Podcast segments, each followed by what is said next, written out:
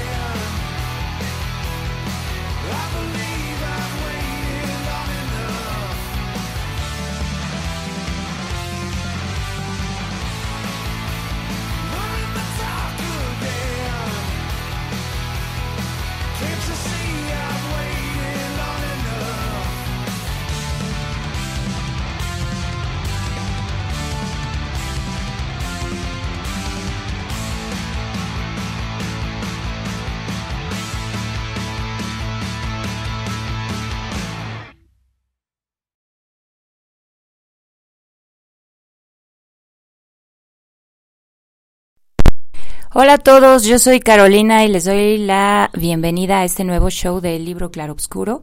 Esto es un martes en la vida de David Uriegas. Bienvenido David y bienvenidos a todos ustedes que nos escuchan en esta nueva sección donde lo que hacemos o lo que haremos será presentarles vidas y casos extraordinarios de personas entre comillas ordinarias, eh, de las cuales estamos rodeados de ellas todo mundo.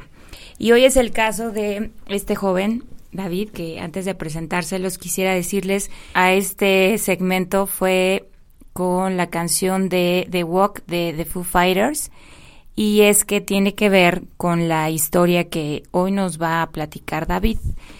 Em, David, ya conocemos tu nombre, pero preséntate, dinos qué edad tienes, a qué te dedicas y eh, pues quién es David así de forma muy general.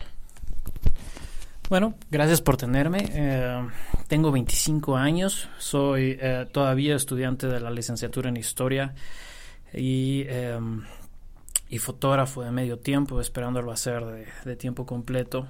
Eh, me encanta viajar, me encanta leer, me encanta escribir, ver, conocer, ponerme en situaciones en las que puedo conocer a otros distintos a mí. Entonces, creo que mucho de lo que soy va ligado a eso último que dije y este y me encanta. Muy bien, David. Pues algo que y la razón por la que estamos aquí este día es porque hace tres años tú hiciste un viaje muy especial, una, una experiencia que tuviste, ¿sí? Hace tres años y que titulaste esta experiencia Straying Back. Em, cuéntanos qué tuvo de especial, qué significa Straying Back y cómo fue este viaje que, que tú hiciste. Bueno, uh, Straying Back es un término que resulta difícil de traducir al español, pero que también eh, llamé errancia en retorno. Y nace eh, en 2013, me parece, 2012, 2013, cuando vivía allá en, en Dublín, Irlanda.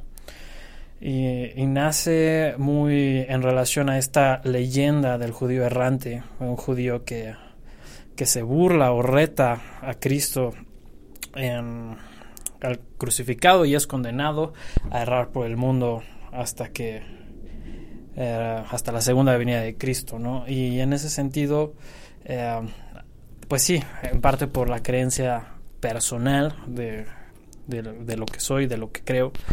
Eh, había ahí una vinculación, como una especie de condena a la cual me sentía atraído, a la cual me sentía eh, identificado, ¿no? Con, porque hay una relación muy particular entre estos judíos que siempre encontramos deambulando y errando por todo el mundo y con una esperanza de volverse a encontrar, eh, no solo consigo mismos, sino con, con, el Mesías al que tanto esperan, ¿no? Y en ese sentido, así decidí titular esta aventura que comienza el primero de enero del 2013 eh, en Georgia, al sur de Rusia y al noreste de Turquía. Y um, simplemente decidí hacerlo porque tenía esta, esta, esta, estas ganas no solo de conocer el mundo, de, verlo, sino de, de, enfrentarme con él y, a través de ese enfrentamiento, de ese camino, poder de alguna manera expiar eh, culpa, expiar dolores, esperando eh, muy ingenuamente encontrar algún tipo de, de felicidad, ¿no? Entonces esa se convirtió como en mi aventura, la cual duró eh, seis meses a través de Europa del Este. Muy bien, eh, me queda claro eso de eh, este viaje tú lo hiciste primordialmente caminando, salvo bueno pues algunos trayectos que quizá era imposible hacerlo y era mejor o, o encontraste cómo hacerlo con otro medio, pero me queda claro que era como el objetivo hacerlo caminando por toda esta situación que ahorita explicas. Y en la canción que pusimos al principio, la, la canción de Walk de The Foo Fighters, trae, trae frases pues que me llaman un poco la atención con todo lo que, que ahorita dices. Por ejemplo, dice, creo que perdí mi camino, estoy aprendiendo a caminar de nuevo. Creo que he esperado lo suficiente. Ahora, ¿de dónde comienzo? Entonces, ¿por qué elegiste Georgia? ¿Por qué elegiste esa ruta? Por, ok, caminando ya me queda claro, pero igual platícanos un poco, no sé si tengas datos duros un poco del viaje que hiciste, cuántos kilómetros recorriste, nos dijiste ahorita seis meses, lo, lo hiciste en seis meses, porque Georgia, en fin, platícanos un poquito más ese detalle. Bueno, em, como bien dices, sí, caminar tenía mucho sentido, particularmente, particularmente en esta relación con, con la expiación de muchísimas cosas, ¿no? Con esta aventura de purificación, de alguna manera, así lo podemos decir, y es que sentía eh, que si los peregrinos medievales, digo, y estando en Europa tenía sentido pensar en peregrinos medievales, pero tenemos los peregrinos del 12 de diciembre aquí, que es la peregrinación más grande eh, en todo el mundo, ¿no? Y este, y me decía mismo, bueno, si ellos pueden, ¿por qué yo no? Y si hay otros viajeros que eh, cruzan China caminando, que si hay eh, viajeros como un buen amigo que se llama Owen Martel, que cruzó Estados Unidos, Europa y recientemente América del Sur caminando, dije, bueno, ¿por qué yo no? Y sí, efectivamente no, no, no pude, después de haber caminado literalmente Georgia, este, después se volvió bastante difícil y, y, y en el camino supongo que también era evidente que no era necesario, que podía o tenía también esta necesidad de comenzar a, conocer gente y simplemente decidí eh, comenzar a tomar aventones. Y lo hice desde Georgia, cruzando Turquía, cruzando Grecia, Macedonia, Bulgaria, Rumania, Serbia, Eslovenia, Croacia y finalmente Italia hasta la ciudad de Roma, donde ya no pude continuar más. Y la razón por la que hice este viaje eh, de 6.000, casi 7.000 kilómetros a pie, más que nada, y después eh, eh, de aventón, era porque simplemente es muchísimo más barato viajar por Europa del Este, donde no hay una moneda euro y donde las eh, condiciones políticas no me limitaban en tiempos y estancias. Entonces, este, sí, recorrí todos esos países, los crucé, unos mucho más rápidos que otros. En Turquía tuve el, el privilegio de quedarme en Estambul un mes y medio después de un incidente en el que me drogaron y perdí todo el dinero que tenía y al mes, mes y medio pude, el Banco de Irlanda pudo reembolsarme todo ese dinero. ¿Cómo? No lo sé, pero definitivamente fue una experiencia que me permitió resolver eh, mi estancia allá y, y, regresar y reencontrarme eh, de alguna manera. Muy bien, pues realmente eh, es muy interesante todo lo que ahorita nos estás diciendo. De hecho, esta sección se llama Un martes en la vida de y nos estamos enfocando en tu experiencia y cómo esta fue enriquecida o enriqueció tu vida o puede ser inspiradora para otros, pero definitivamente estoy segura de que fue tan em, nutrida en muchos sentidos que podríamos estar incluso grabando un show del libro de viaje solo con la experiencia que tuviste, así que igual y después te invitaré para que eh, participes en este libro de viaje, David. Pero bueno, vamos a hacer ahorita una pausa con una canción que tú elegiste. Em, esta canción que vamos a poner se titula The Ancestor y es de Darling Side. ¿Por qué vamos a escuchar esta canción, David? Bueno, básicamente esta canción, ojalá pudieran googlearla y ver el video, que es muy ilustrador. Eh, pero se trata de un hombre que nace y muere y se encuentra consigo mismo, eh, que se encuentra con su niño interior, con su yo interior y, es fantástica. Y durante este viaje fue una canción que eh, que me acompañó, al igual que muchas otras, pero esta particularmente me acompañó, eh, al igual que The Walk, Foo Fighters, con o sea, simplemente era esta idea de volverse a encontrar y estar listos para caminar, ya sea en esta vida o en otra, en este mundo o en otros mundos que pudiera, en los que pudiera caer y encontrarme. Y este, entonces sí, son cuestiones que significan mucho y más en relación a eh, experiencias que tuve y que quizá en algunos minutos o momentos pudiera contarles. Muy bien, pues vamos a escucharla y regresamos.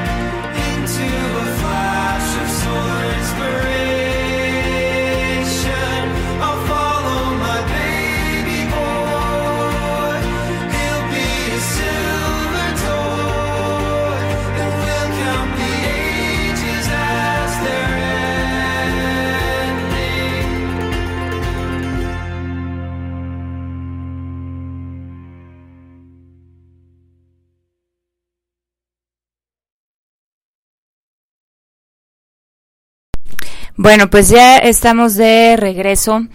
Y a propósito de lo que comentaste antes de irnos a la canción, David, tú sabes que, bueno, nuestro proyecto, nuestro programa, nuestros shows, eh, se llama Libro Claro Obscuro y pues un poco la parte del libro, bueno, porque reseñamos libros, nos gusta leer y, y eso es primordialmente lo que hacemos, pero la parte claro obscuro o claroscura, es que consideramos que los claroscuros de la vida es lo que nos construye. Todos tenemos claroscuros. Y estoy segura de que en esta experiencia que, que tú tuviste, tuviste varios momentos así. Hace un momento, hace un ratito nos platicaste más o menos uno, pero quisiera, quisiera yo saber qué, ¿Qué momentos así tú identificas? ¿Qué te pasó? ¿Cómo fueron? Que nos platiques pues de forma breve un par o los que tú identifiques más relevantes. Bueno, hay un libro eh, que se hizo película, no sé si es realmente un libro eh, o es la recopilación de un diario de un viajero, eh, se llama Into the Wild, no recuerdo el autor ni el nombre de este personaje, pero que simplemente decide en el seno de una sociedad norteamericana, del sueño norteamericano, donde tiene uno que trabajar, construir su vida, tener una familia, todo lo que se espera que hagamos. Este, este joven que egresa de la universidad como abogado decide no, yo no quiero esto, eso no me hace feliz, no, no tengo por qué hacer lo que la sociedad me dice para ser feliz, entonces eh, corta todas sus tarjetas, quema su dinero, se escapa de su casa y se va y viaja y tiene aventuras por Estados Unidos y en donde termina en Alaska, eh, donde termina perdido en el invierno y muere envenenado por andar comiendo una planta que que venenosa, ¿no? Que no debía y este y posteriormente ya en primavera encuentran su cuerpo y encuentran este diario eh, y en ese sentido Sí, tuve un par de experiencias, tres experiencias importantes. Eh, dos de ellas, las más fuertes, en Turquía, eh, donde sí, me robaron primero todo el dinero que tenía eh, para continuar viajando y comiendo. Y por otro lado, también robaron mi cámara, que era pues un logro para mí como como una persona que deseaba convertirse en, fotógrafo eventualmente, ¿no? Y tratar también de documentar todo ese proceso de viaje. Y eh, sí, fueron experiencias duras, fueron experiencias que en las que no sabía eh, qué era lo que estaba viendo, estaba mal, si tenía que trabajar, si tenía que esperar, si tenía que regresar, y todo el mundo decía, regresa, regresa, y y mis padres no nomás no me dejaban regresar tenía que resolver y terminar lo que tenía que terminar y mucho eh, pues también de eso se trata la vida no y por otro lado también una experiencia la cual para mí fue como más eh, culminante fue estando en el monasterio de Rila en Bulgaria que es uno de los monasterios más antiguos en toda Europa y en el que decidí alojarme, bueno, pedí permiso para alojarme como peregrino, eh, es una cuestión que hacen de forma muy abierta. Y me quedé ahí dos noches donde se come solo pan y agua, no hay internet, no hay electricidad, no hay nada más que hacer más que estar en silencio y viendo a los monjes hacer lo que tienen que hacer. Y estar ahí y meditar fue como... ¿Por qué estos hombres tratan de aislarse de este mundo, tratan de aislarse de, la sociedad para alcanzar un bien muchísimo más alto cuando para mí no tenía sentido, para mí tenía sentido eh, resolver, encontrar las cosas eh, con la gente, no solo con la que amo, sino con la que voy conociendo, tratar de eh, conocerme a mí mismo a través de los demás, a través del otro. Y definitivamente se ha convertido en una experiencia muy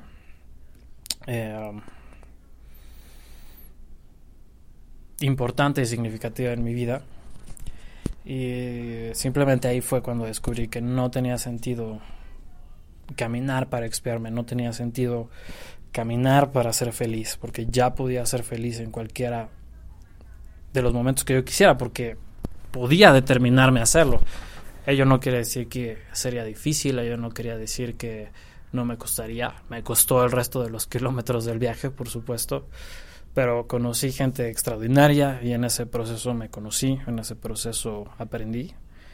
Y en ese proceso también dije, pues, ¿por qué no hacerlo un proceso de vida, no? Y en ese sentido, sí, no me place ni me hace sentir contento, eh, sentirme eh, presionado por lo que la sociedad dice que tenemos que hacer, terminar una carrera, casarte, hacer una familia. Eh, creo que hay maneras distintas de poder hacer las cosas, de ser feliz, de construir sin tener que acomodarnos a lo que nos dicen que tenemos que hacer, ¿no? Particularmente a mí, Eh, en mi caso, ahorita terminar la carrera me ha tomado bastante tiempo y, y como bien dijo una amiga hace muy poco, o sea, pues digo, se llamará carrera, pero no son carreras. Puedo tomarme ese tiempo y en este tiempo en el que he tratado de terminar y descubrir muchísimas cosas, em, también he estado trabajando y creciendo otros proyectos y disfrutando de mi familia y pues realmente cuál es la prisa. Eh, por supuesto que la hay, sobre todo si uno quiere desarrollar otro tipo de proyectos e independizarse y salir, pero, pero no tiene por qué ser así. Y de la misma manera aplica con otras cosas, ¿no? Entonces, quizá estas han sido eh, tres momentos muy importantes. Podría hablar de muchísimos más eh, durante ese viaje pero era necesario también regresar y vivir todo lo, aprendido. Muy bien, qué padre David. Eh, ahorita que estás diciendo todo esto, eh, hace cuatro años pues tú tenías alrededor de 21, estabas muy joven y, y como dices que pues realmente sí fuiste en contra de todos los convencionalismos, quizá de, de un joven de tu edad de lo que se espera socialmente, incluso pues de lo que se espera de un joven que viaja, ¿no? Eso de hacer un viaje caminando. ¿Qué te decía tu familia? ¿Qué te decía la gente cercana a ti? ¿Cómo manejaste esta parte que me imagino que fue como una estira y afloja entre lo que se supone hay que hacer, que dicen otros, lo que se supone que hay que hacer, que dices tú? y lo que te enfrentaste cada día cuando estuviste allá? Bueno, son diferentes aspectos. Realmente eh, todo este viaje o el plan del viaje lo tuve un poco en secreto de, mucha gente. Hasta el día en que simplemente le llamé por teléfono a mi papá y le dije, no voy a regresar, ya compré mi boleto. Y Sí, tuvimos una conversación larga, una conversación compleja. Y este, pero al final del día sabía que sabía que mi papá estaba entusiasmado. Sabía que mi papá me apoyaría y, y al final del día eso era quizá de lo más importante. La verdad no habría sabido cómo reaccionar o cómo eh, ser o hacer si mi papá se hubiera puesto a la defensiva con ello, a la negativa con ello, pero definitivamente tuve su apoyo. Eh, quizás su mayor preocupación era la escuela, pero al final del día siempre hay escuelas y siempre hay universidades, ¿no? Por otro lado, sí, tuve la otra experiencia eh, con un tío, un, que es que fue experto alpinista por muchos años de joven y que me decía, estás loco, no puedes, estás muy joven. Y sí, eventualmente fue la recriminación de otras personas, familia, amigos, que decían, es muy peligroso, es muy, es muy difícil, ¿cómo crees? ¿Cómo le vas a hacer? Este, no tiene sentido, te van a matar, te van a violar, es casi Medio Oriente, es Turquía. Eh, pero la realidad de las cosas es que también vivimos, somos una sociedad o somos sociedades que eh, siempre o constantemente cultivamos el miedo eh, con relación al otro. Solo pensemos en Rusia y pensamos en todos estos terroristas que nos dibuja Hollywood, ¿no? Que son asesinos, que son criminales. O pensemos en los turcos que sí, tienen cuestiones muy particulares dentro de su cultura, pero son gente extraordinaria y de la misma manera la aplica con el señor que viene a recoger la basura. Simplemente nos construimos una idea de él, un estereotipo de él y lo juzgamos a partir de ese estereotipo y cuando en realidad pues, nunca nos atrevemos a entablar una conversación y quizás resulte ser eh, sorprendente. Y de la misma manera sucedió en Georgia. El primer día que llegué, que me perdí en la ciudad tratando de buscar en dónde quedarme. Y me acerco con una persona, parecía un policía, un señor de vigilancia, y, le digo English, y me dice Niet. Uy, ahí vino todo el miedo del mundo, ¿no? Porque solo escuchas Niet en, en, de rusos en películas norteamericanas que donde este personaje siempre es el malo, ¿no? Entonces empieza uno a a, a, a sacar todos esos prejuicios, pero de la misma manera eh, era algo que también había descubierto en mi estancia en, en, Dublín, donde conoces a una comunidad grandísima de personas de todo el mundo y donde también parte de este viaje fue el no querer viajar en eh, las o los lugares que turísticamente son más frecuentados, es decir, Francia, España, Alemania, Inglaterra, etcétera, o sea, todo lo que es Europa occidental, ¿no? O sea, si bien sí, tenemos nuestros prejuicios con respecto a ellas, Francia, el cliché del amor, este ustedes digan, ¿no? Pero era para mí necesario también enfrentarme a otra cosa. Necesitaba enfrentarme al otro, eh, como una especie de, sí, de, morbo, de curiosidad, pero también con una especie de, reto, ¿no?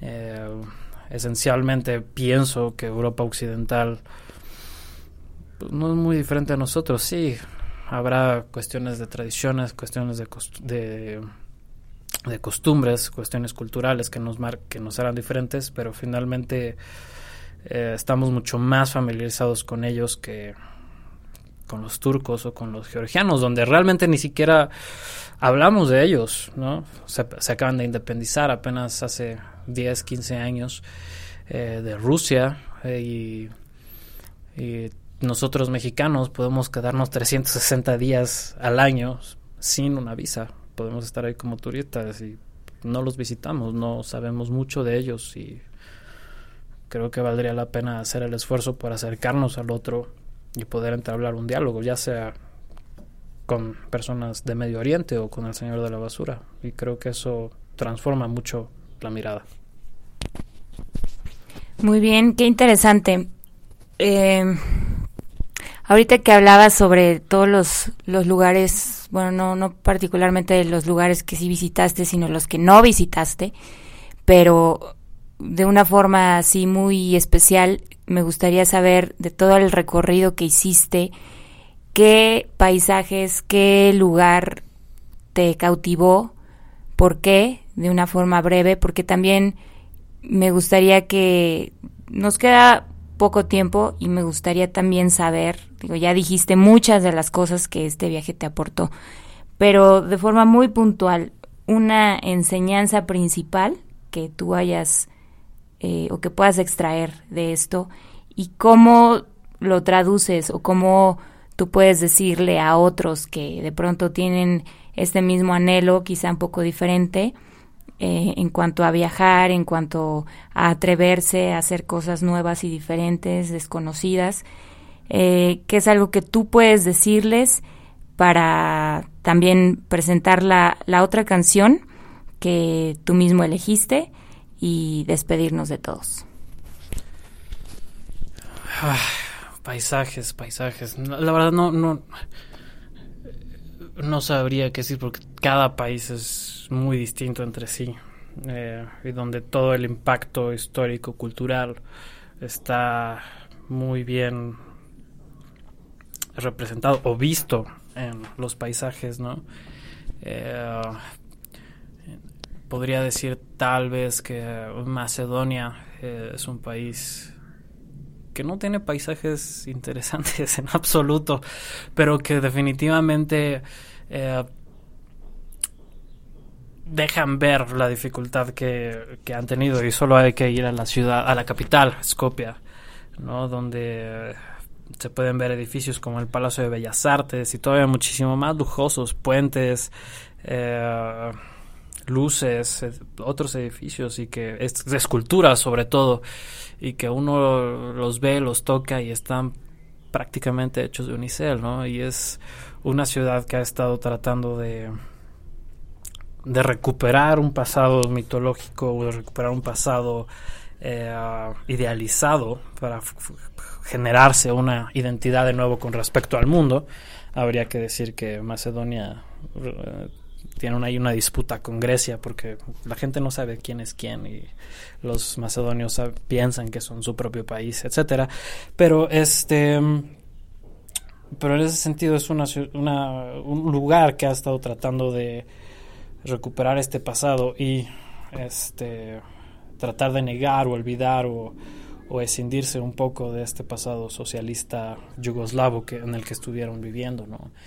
Y de la misma manera podría hablar de Georgia, donde es un país también azotado, que fue azotado por el socialismo. Y no sé si azotado sea la mejor palabra, porque todavía hay muchísimas personas que recuerdan a Lenin o Stalin eh, con...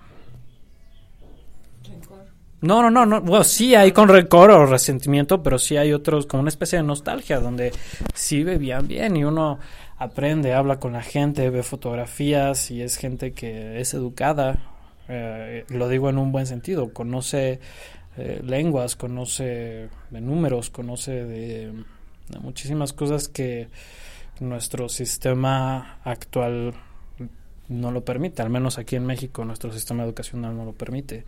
Y creo que hay, sí, hay ciertos rencores, hay ciertas nostalgias, pero en un país donde eh, hay gran pobreza, hay máscaras en las ciudades, hay máscaras en la gente y creo que esos contrastes este, son los que más llaman la atención.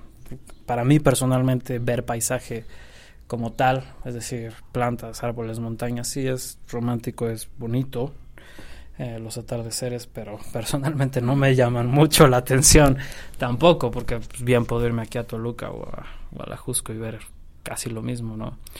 Eh, para mí son los contrastes eh, urbanos o los contrastes con, la gente. una enseñanza muy...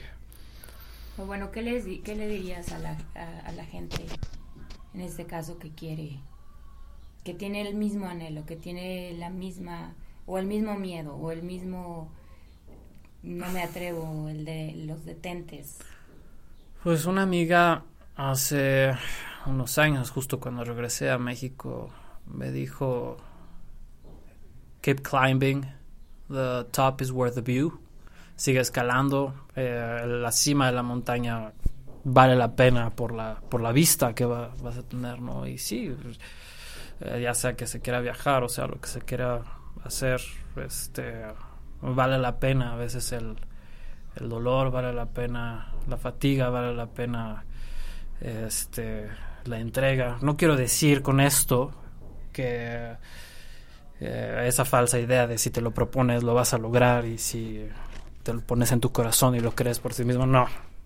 Hay muchas personas que, que no pueden hacer muchas cosas. También hay talento, también hay cosas, pero verdaderamente, y particularmente eso no sucede en un en países con estructuras políticas y sociales que tampoco impiden muchas cosas, pero pero sí creo en, en que vale la pena el, el esfuerzo y lo vemos mucho con deportistas, lo vemos con estudiantes, eh, con escritores, creo que escribir es un, proceso también muy doloroso donde uno entrega, se entrega a sí mismo. Y este, entonces sí, creo que vale la pena el dolor, creo que vale la pena hacer el esfuerzo por entregarse y, y sacrificarse de esa manera por algo mucho más grande que, que uno mismo. Ok, pues muchas gracias David por concedernos esta entrevista, sobre todo por tener el ánimo y la disposición de compartirte con otros. Eh, a veces creemos que lo que vivimos, lo que nos pasa no es tan importante como para que otros lo conozcan, pero la realidad es que puede ser relevante, puede ser algo que, que sí haga la diferencia en alguien que nos esté escuchando. A mí la verdad me parece tu experiencia muy, muy enriquecedora y pues nos falta tiempo para poderla este, comentar eh, y hacerle justicia, ¿no? Pero bueno, pues vamos a despedirnos con la última canción que tú elegiste. Preséntala, dinos brevemente por qué también está, por qué la vamos a escuchar. Te agradecemos tu tiempo, tus palabras y eh, también les estaremos compartiendo cuando, cuando les demos este enlace donde pueden eh, encontrar pues a lo mejor fotos y un poco más de información de lo que David hace, de lo que fue el viaje y quien esté interesado pues te podrá leer y, ver. Sí, pues muchísimas gracias por tenerme y eh, pues vamos a escuchar Falling Slowly, que es una de las primeras canciones que conocí en Dublín y es parte del soundtrack de una película que se llama Once, un musical y una película independiente de Irlanda. Y mm, sí, es una canción de amor, una canción de un hombre que trata de perseguir a esta eh, mujer, de caminar hacia ella, pero tiene mucho que ver con el viaje, tiene que ver mucho conmigo mismo y más eh, en los últimos meses, eh, porque se trata de seguir viajando, de seguir caminando, de seguir encantándose y fascinándose eh, por el mundo, de tener o tratar de buscar tener eh, un camino hacia donde ir, y mucho tiene que ver con el tatuaje también que me acabo de hacer, que representa eh, una brújula, una rosa de los vientos, y, y, tiene que ver mucho también con, con hacia dónde quiero ir y hacia dónde quiero estar. Muy bien. Pues muchas gracias. Vamos a escucharlos y nos vemos en la próxima emisión de Un martes en la vida de. Gracias, David.